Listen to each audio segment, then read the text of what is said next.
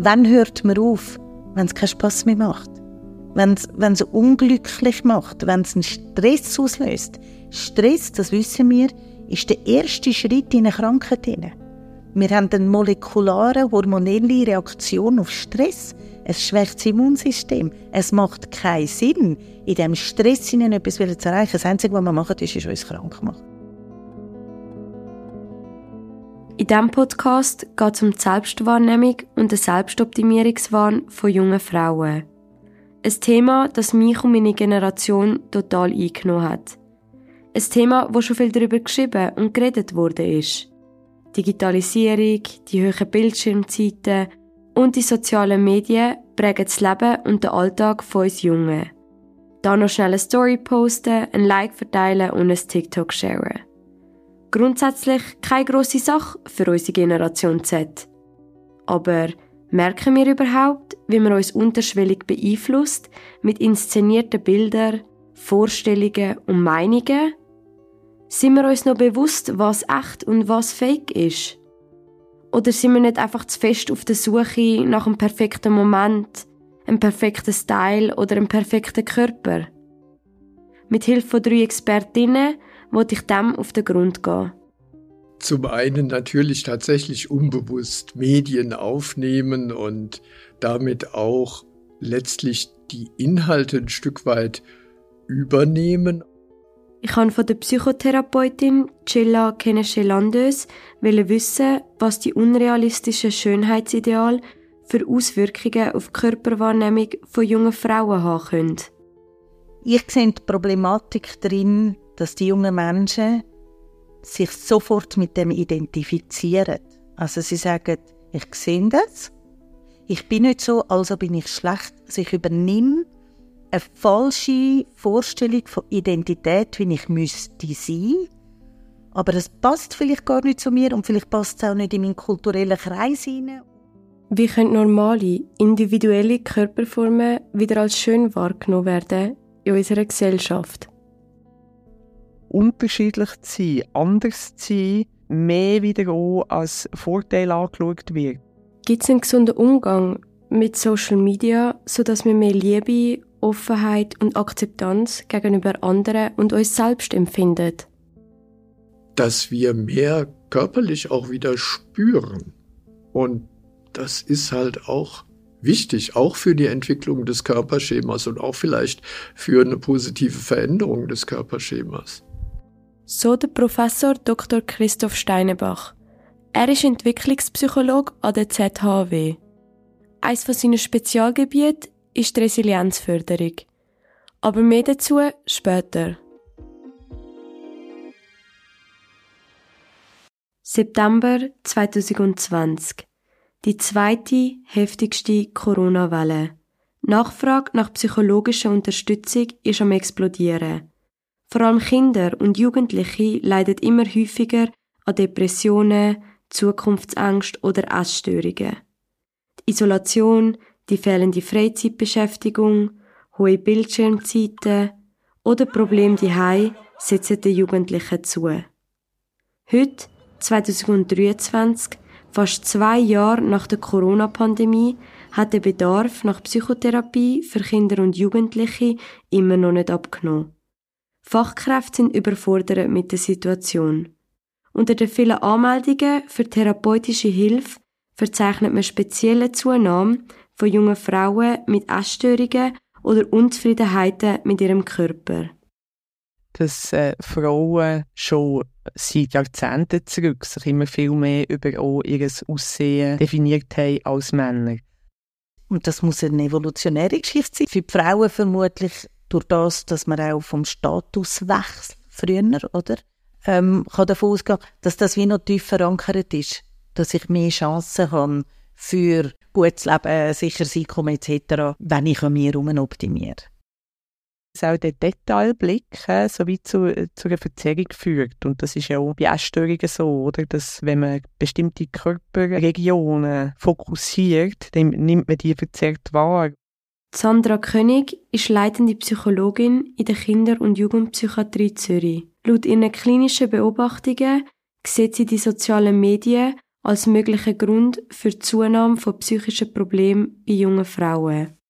Dass früher die Schönheitsideale, die propagiert wurden, sind eher über Printmedien, Werbung verbreitet wurden.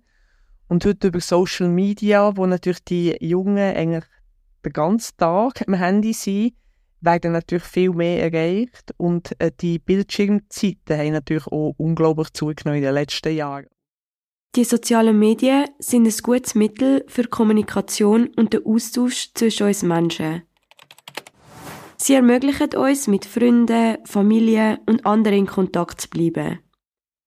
Zusätzlich ist es eine wertvolle Plattform, um sich kreativ auszudrücken. Doch die sozialen Medien haben auch ihre dunklen Seiten. Über Apps wie Insta oder TikTok zelebrieren Influencerinnen Perfektion vom Körper. Häufig werden dabei für viele unerreichbare Schönheitsideale propagiert. Da wir Jugendliche von diesen Bildern regelrecht überflutet werden, entsteht das trügerische Gefühl, alle sehen besser aus und hübscher und sind deswegen erfolgreicher. Es wird eine Perfektion vorgegeben, welche nicht existiert. Wir haben das Problem, dass unsere Normvorstellungen dermaßen beeinflusst werden. Und natürlich im Alter, wo ihr und deine Kolleginnen und Kollegen drinstecken, sind ihr natürlich auf das sehr sensibel. Dass die Themen, so mein Körper, wie sehe ich aus, wie sehen andere mich und so weiter, in der Pubertät, in der Zeit, wo ich meine Identität finden muss, tatsächlich auch eine besondere Bedeutung haben. Das ist einfach auch eine neurologische Komponente. Fachleute nennen die Pubertät die grösste Krise in der gesamten Entwicklung von einem Menschen. Also man kann nicht einfach abwarten, bis, es, bis die Pubertät vorbei ist, das Ausstehen und dann wird jemand wieder gesund, sondern ich denke, ich muss das so ernst nehmen und möglichst frühzeitig erkennen und möglichst frühzeitig Unterstützung bieten. Das Jugendalter kann nicht als Ausrede benutzt werden für die Zunahme vom Selbstoptimierungswahn bei jungen Frauen. Wir leben in einer Kultur von Bildern, welche machtvoller sind als jedes Argument. Die perfektionierten und künstlichen Schönheitsideale werden zur Norm. Als Babys sind wir für jede einzelne Falte geliebt worden. Heute fällt es uns schwer, uns mit persönlichen Merkmalen anzufreunden. Wir haben in unserer Gesellschaft verlernt, normale, individuelle Körpereigenschaften als schön wahrzunehmen. Wir sind auf dem falschen Weg. Wir sind auf dem falschen Weg.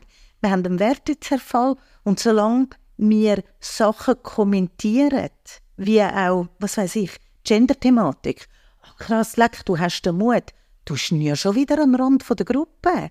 Okay, du willst Bub sein, du willst Mädchen sein, fair enough, mach. Es ist doch gar kein Kommentar würdigen Wert. Verstehe mich bitte nicht falsch. Aber solange wir darüber reden, gehören sie ja nicht zu der Norm. Im Moment, wo man schon sagen muss, das ist auch okay, steckt ja auch schon ein Stück weit eine Wertung drin. Und auch okay ist noch weit entfernt von, und das ist gut so. Und grundsätzlich geht es darum, solange es uns auffällt, dass jetzt das Curvy-Model auf dem Plakat ist, sind wir noch nicht in der Akzeptanz von allem, was da daherkommt, was die Natur geschaffen hat.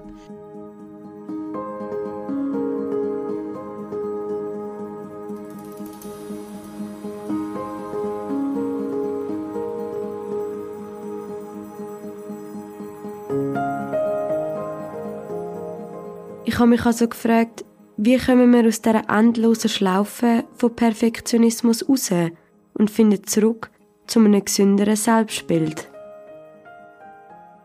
können wir nicht sagen, Social Media sind äh, grundsätzlich problematisch, schwierig oder, oder gar schlecht, sondern wir müssen sagen, okay, was passiert denn da?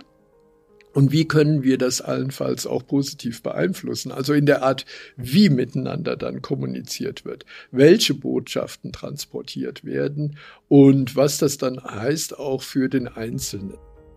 Das, was wir verpasst haben, euch beizubringen, ist das kritische Hinterfragen. Weil aus der Neurologie wissen wir, es gibt kein Wort, es gibt nur Wahrnehmungen. Was wiederum heißt, wenn der äh, TikTok, Social Media, Influencer-Person das ihr Ideal ist, dann ist das ihre Wahrnehmung. Muss aber nicht heißen, dass es meine ist. dass man eigentlich schon früher Jugendliche eben sensibilisiert, was die Medien mit dem machen und wie sie ihn beeinflussen und dass sie das eigentlich auch selbstkritisch und äh, gesellschaftskritisch könnten nutzen, was sie da konsumieren. Um also einen bewussten, achtsamen Umgang mit den sozialen Medien zu finden, spielt in der Prävention die Förderung von Medienkompetenzen an der Schule oder am Arbeitsplatz eine wichtige Rolle. Und was heißt das jetzt ganz konkret für mich und meine Freundinnen? Was können wir machen, damit wir nicht in die Selbstoptimierungsfalle fallen? Das ist, äh, glaube ich, eine Herausforderung für uns Menschen, die Metakognition. Das heisst, ich denke über meine Gedanken nach. Also, wenn ich am Morgen aufstehe und ich denke, hey Chilla, du hast 20 Kilo zu viel auf der Rippe, du musst abnehmen, dann reagiere ich mit einem schlechten Gefühl. In dem Moment, wo deutlich wird, etwas tut mir nicht gut, dann ist das auch ein Signal, um zu sagen, da würde ich dann auch etwas ändern. Jetzt kann ich doch auch denken, okay, hast 20 Kilo zu viel, bist dran, Fakt ist gleich, aber wie fühle ich mich? Ich fühle mich positiver, ich fühle mich in einem Prozess, ich fühle mich nicht selber in einer Sackgasse entwertet und aber reduziert aufs Gewicht. Aber das ist ja mein eigener Gedanke in Form von Selbstgespräch. Also dieses Nachdenken, dieses Reflektieren, die Frage ist, was brauche ich denn dazu? Und ich brauche, und das ist auch wichtig, ein Stück Rückhalt in mir. Wenn ich ihn in mir nicht spüre, dann bei denen, die mir wichtig sind oder denen ich wichtig bin. Und deshalb ist es gut, wenn dann die Eltern da sind, wenn Geschwister da sind, wenn Freundinnen und Freunde da sind, die letztlich auch deutlich machen, auch wenn du zweifelst, wir zweifeln nicht an dir. Und wenn es uns würde klingen, das Gegenüber dazu zu ermutigen, überprüf deine Gedanken, deine Selbstgespräche. Wenn es ein gutes Gefühl hinterlässt, denk es weiter. Wenn nicht, dann ersetze es. Und dann bleiben wir resilient. Was ist Resilienz überhaupt? Resilienz als Fähigkeit, mit Herausforderungen umzugehen. Und was mir dabei hilft, ist natürlich, was ich in mir habe an Stärken und so weiter, aber auch die Unterstützung, die ich durch meine Umwelt habe. Das heißt, zu meiner Resilienz gehören nicht nur ich selbst, sondern auch all die Möglichkeiten, die ich in meiner Umwelt habe, einschließlich Eltern, Geschwister, Sportverein, Freundinnen, Freunde und alles, was uns einfallen mag, als positive Ressource. Kann ich lernen, meine Resilienz zu fördern? Man kann es lernen. Und was man lernen kann, ist, wie man denkt. Man kann lernen, Ressourcen zu aktivieren, also Leute gezielt zu fragen und zu sagen, ey, ich brauche dich jetzt, hilf mir mal und in dem Sinne dann auch dafür zu sorgen, dass intern wie extern gute Möglichkeiten verfügbar sind, um voranzukommen. Kurz zusammengefasst kann man sich Resilienz wie ein Immunsystem vorstellen, weil es gestärkt wird, indem wir beispielsweise Stress, Überforderungen oder psychische Krisen meistern und an ihnen wachsen. Bezogen auf unsere Mediennutzung können wir unsere digitale Resilienz stärken, indem wir selbstbestimmt und reflektiert mit den sozialen Medien umgehen. So können wir bewusst unsere Medienkompetenz fördern.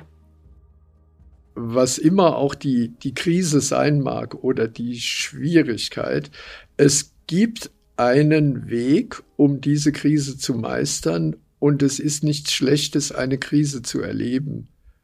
Es geht darum, einfach in der Auseinandersetzung mit der Krise Werkzeug zu sammeln für die nächste Herausforderung. Und deshalb im Rückblick zu sagen, da und da hatte ich wirklich eine Zeit, die schwer war, ist auch ein Hinweis, dass sich damit der Werkzeugkoffer wohl gut gefüllt hat. In diesem Podcast will ich euch nicht verbieten, euch selbst zu optimieren.